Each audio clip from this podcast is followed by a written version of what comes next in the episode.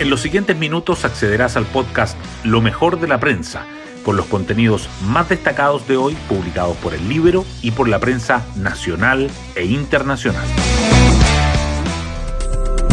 Buenos días, soy Paula Terrazas y hoy es 29 de agosto. Tal como se esperaba, la primera jornada de votación de las enmiendas al texto de la comisión experta por parte del Consejo Constitucional estuvo marcada por las tensiones y recriminaciones. El oficialismo, que es minoría, reclamó a la oposición, que es mayoría, por imponer sus términos en algunas votaciones. Y esto ocurre con las indicaciones más fáciles, puesto que con las más complejas se acordó dejarlas para más adelante y así poder llegar a acuerdos. En el ámbito de la calle, hoy comienza el paro de profesores, aunque en paralelo el gremio analizará una nueva propuesta presentada por el Ejecutivo. Hoy destacamos de la prensa. Profesores inician paro indefinido pese a que Mineduc entregará hoy nueva propuesta. A las 7 horas de este martes, el magisterio comenzará una huelga indefinida, pero sin adhesión absoluta. Hay comunas donde los docentes no se sumarán o no lo harán en masa.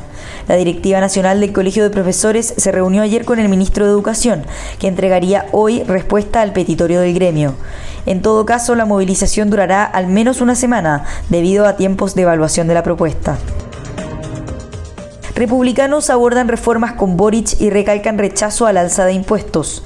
Continuando con la ronda de encuentros con la oposición, el presidente se reunió ayer con el partido fundado por José Antonio Cast, el cual le informó que hay posturas inamovibles respecto a las reformas de la moneda.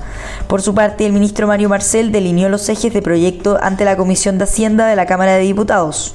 La oposición mantiene dudas. Comisión de Probidad entrega al presidente informe con 46 medidas.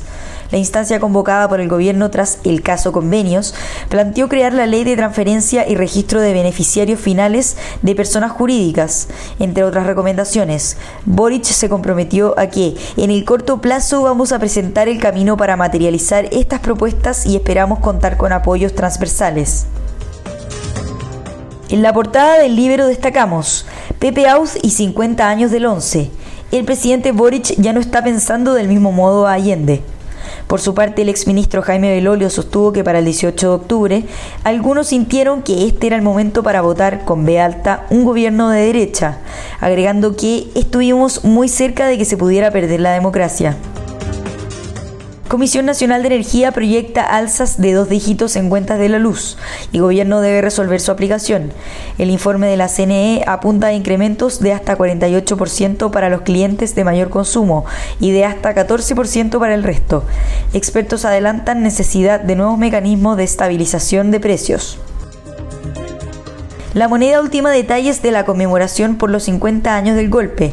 En el gobierno admiten que la conmemoración no será lo que inicialmente se proyectó, tanto por factores externos como por pasos en falso del propio Ejecutivo, como su esfuerzo por instalar un relato oficial y el anuncio de un acuerdo transversal sin socializarlo previamente.